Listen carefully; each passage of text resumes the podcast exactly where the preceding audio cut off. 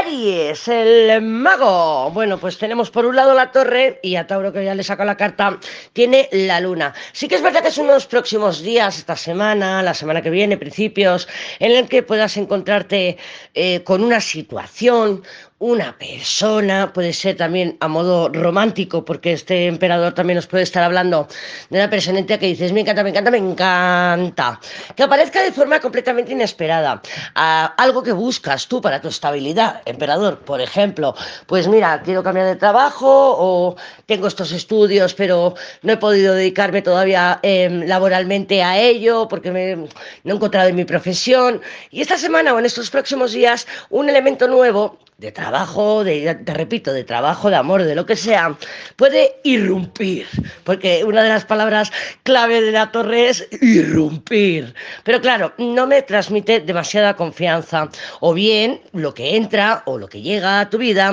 mm, dices, no me fío, no me fío. Habría que sacar otra cartita, que la voy a sacar, que es el loco para Géminis, y sí, es, eh, mira, Aries, no te dejes llevar por la desesperación, no te dejes llevar por el deseo de conquista, no te dejes llevar por la impaciencia, la sensación de urgencia, porque no te va a ayudar. Establece acentos claros, ordenados, aplica emperador, aunque se te trastoque todo, aunque digas, es la única oportunidad de mi vida, de mi vida que voy a encontrar, porque no, no, no, no te dejes llevar por todo eso, porque no te pienses que es la única oportunidad o que es la última oportunidad y que si no la coges no vas a poder avanzar, porque no, porque esta luna loco que le continúan aquí al mago no me dan ninguna confianza.